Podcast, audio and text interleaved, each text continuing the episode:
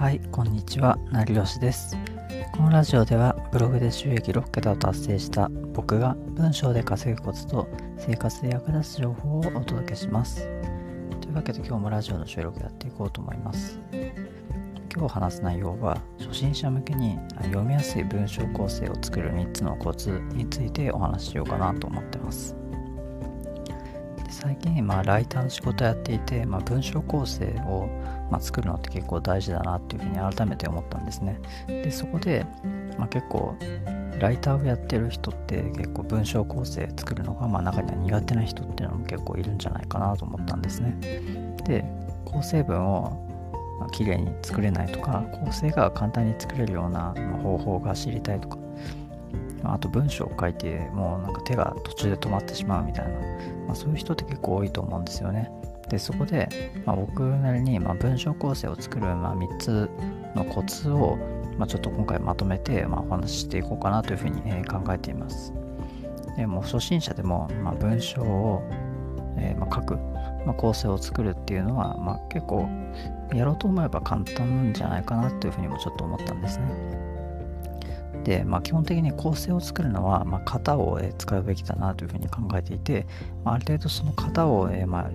自分で決めておくとか用意しておくと、まあ、結構文章をスラスラ書けるようになるんじゃないかなと思うので、あのぜひ今回の、ま内容で、まあ文章構成を、え作れるようになってほしいなと思っています。で今回話す内容としては、まあ、読みやすい文章構成の作り方についてお話ししていてで最後にちょっと補足として、まあ、文章構成で、まあ、あると便利な便利な本勉強になる本っていうのをちょっとお話していこうかと思ってます。やっぱりなんかこう本を読んでい、えー、った方が、まあ、改めてその文章の作り方とかっていうのも結構勉強になったりするんですよね。まあ、ないと絶対作れないとかっていうわけではないんですけど、ただやっぱりあるとやっぱりどうしても結構便利だったりするんで、僕もいくつかライティングの本をいろいろ買ったりとか、まあ聞いて、聞いたりとかしてるんですけど、まあ、やっぱそこでぜひなんか今回紹介する本も手に取って、まあ、読んでみてほしいなとかっていうふうに思ってます。えー、では早速本題に入っていこうと思います。読みやすい文章構成の、えー、作り方を3つ、えー、ご紹介しますと、えー、1つ目が書くことの優先順位を作ること。2つ目が、え概要の内容を注力すること。で3つ目が必要であれば図解を、え作っておくことですね。でやっぱりその書くことの優先順位を、まあ、作らないと結構そのどんな内容を書いたらいいのかっていうのがまず最初に分からなくなってしまうんですよね。でいろいろ書きたいことっていうのはあると思うんですけどじゃあその書くことを、まあ、何を優先優先に、えー、書いていくのか。何を優先して書いた方がその読者読む人が分かりやすいのか。っていうことを結構考えて、まあ、先にその書く内容をまとめていった方が、まあ、結構いい記事読みやすい記事になるんじゃないかと思います。あと概要の内容をそのやっぱり注力して書いた方がいいと思うんですね。その全体の記事を見たときに、まあ、後半の内容も、まあ、読む人はいると思うんですけど、ただ基本的に、まあ、いわゆる動画とかと一緒で、その記事も、まあ、どんどん離脱率っていうのが、まあ、上がっていくと思うんですよね。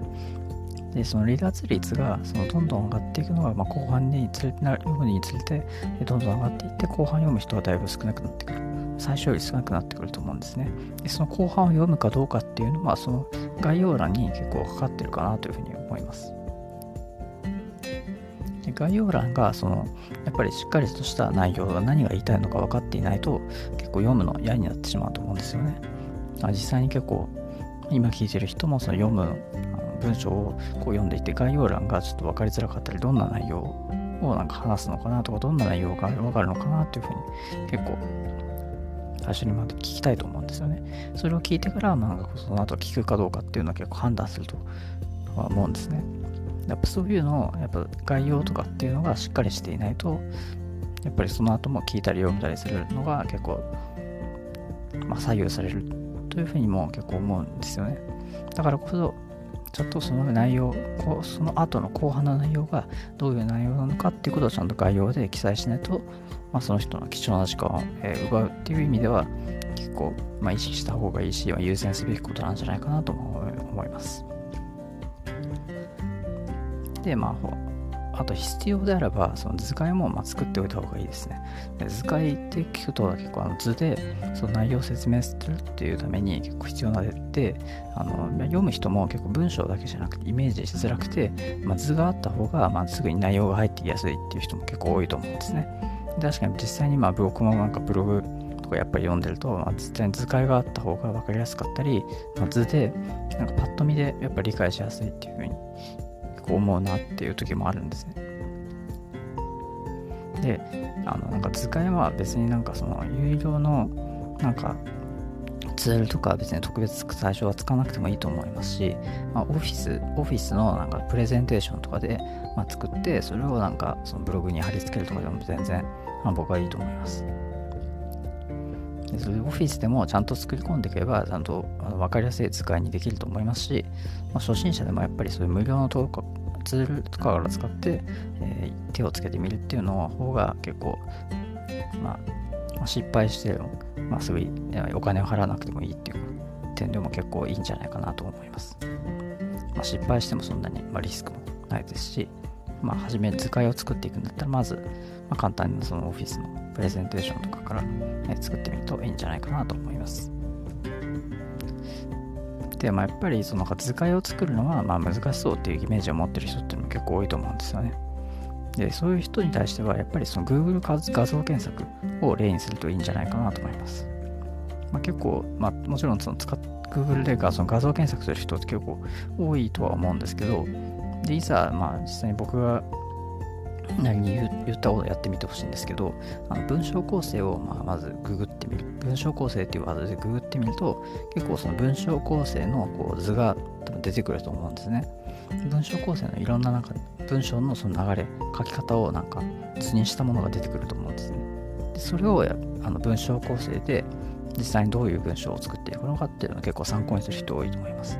つまり、そういった Google の画像検索で出てくる画像をそのままそのブログとか書くときにその図解を自分で作るときに参考にすればいいんですね。でなぜならそれでその Google 画像検索で上上位に出てる画像がその読者が必要としている画像だからですね。だからそういった上位に出てくる画像を参考にして、まあ、自分なりにオリジナルで、え作ってみるっていうのが基本的にその図解の勉強になるのかなと思ってます。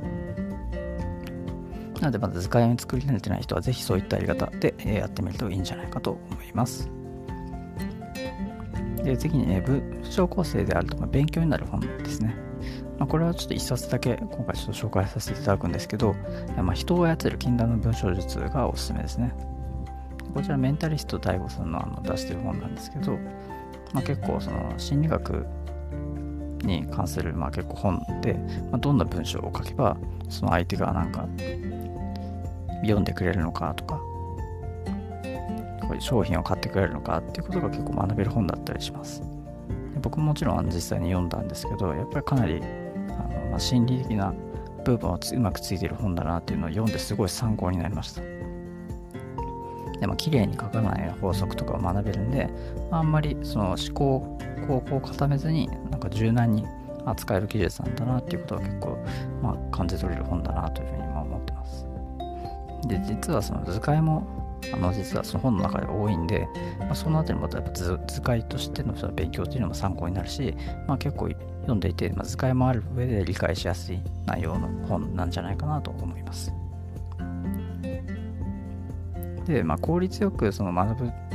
たいのであれば、まあ、読むのもいいんですけど、まあ、音声で聞いてまあ学ぶっていうの方が結構いいんじゃないかなとも、えー、最近思ったりしてます。でその実はその読むよりもその聞く方があの効率的に学べるんじゃないかなってことに気づいたんですね。まあ、僕があの気づいたんです、実際にあの実践して気づいたんですけど、結構その音声でその本の内容をその聞きながら読むより、まあ、聞いた方がなんかその作業とかをしながら再生をして自然とこう頭に入ってくるっていう状態が作れるので実は読むより手でこう本を持って読むよりなんか作業しながらこう音声を再生してその本の朗読を聞きながら学んだ方が結構参考になるなっていうふうに思ったんですよね。それになんか作業を進めてられるしその効率がやっぱりいいじゃないですか。だからこそなんか音声であの本を実際手に取って読むより音声で学ぶっていう方が結構僕は効率的なんじゃないかなと思ってます。で、もしこれこれ聞いて、じゃあ自分も音声でなんかちょっと学んでみるかなっていうふうに思った人は、あのぜひ Amazon Audible の、えアプリが僕はおすすめですね。でそちらを読んでみてください。まあ、読むというよりあの聞くなんですけど、でこちら Amazon Audible 一応今なら2ヶ月実は無料のキャンペーンをやっているので、まあ、最初登録しては無料であの使うことできます。初月はま利用料と2ヶ月で利用料が無料でで好きな本もそれぞれ、1冊ずつ無料で買えます。なので今登録すると2ヶ月利用料無料でかつ好きな本が2冊無料で聞けるっていうことですね。2冊の本が朗読が無料で読め聞けるのでこれはかなり今登録するとお得なんじゃないかなと思ってます。僕はあのなんか1ヶ月か無料とかの時にやったんで、まあ、今登録した人はま倍お得で、ま、利用できるっていうことですね。で一応これ大会しても、まあ、過去にあの購入した作品は実は聞けるので、まあ、もし1回登録してなんかもう使わなくなったなと思ったら別に大会してですね OK ですね。一応大会はその無料プランの終了日、まあ、2ヶ月後までですね。今回の場合は2ヶ月後までにその大会手続きをすれば、ま完全無料で、それ以降も利用料かかることなく使えるんで、まあ、ぜひやってみてください。で今回あの紹介した人を操る禁断の文章でとも無料で聞くことができるんで、まあ、とにかく使ってみても別に何も損することないんで、まあ、むしろ使わない方が損なんじゃないかなともちょっと思ってます。えー、というわけで今日の話は、えー、これは以上なんですけど、最後にちょっとここから少し雑談なんで、あの十分学べた人はもう、えー、切ってしまっても大丈夫です。えー、まあちょっと最近なんか、あのライターの仕事をしてて、急ななんか連絡がなんか来ることっていうのたまにあるんですよね。で、僕もなんかいろいろその受注してないと、その、どんどん仕事がやっぱりなくなって、しまうなっていうふうにもちょっと考えていてなんかこううまいことなんか効率的になんか連絡を取れるようになりたいなとかちょっと思ってるんですよね。でなんかこう効率的に連絡取らないとなんか向こうも結構結局なんか昼間とかに連絡しないとすぐ連絡返ってこないからその時間になんか連絡はした方がいいと思うんだけどなんかこう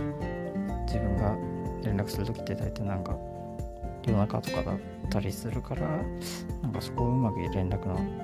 やり取りがちょっとうまくいってないなっていうふうにもちょっとなんか考えてたりとか最近してるんですよね。なんかもし最近自分も連絡とかなんかコミュニケーションがうまく取れてないなとかなんか悩んでたらなんかぜひ僕にも共有してください。あの Twitter とかの方の SNS の方でコメントいただけると幸いです。で今回の話は以上です。最後までご視聴いただきありがとうございました。ではまた。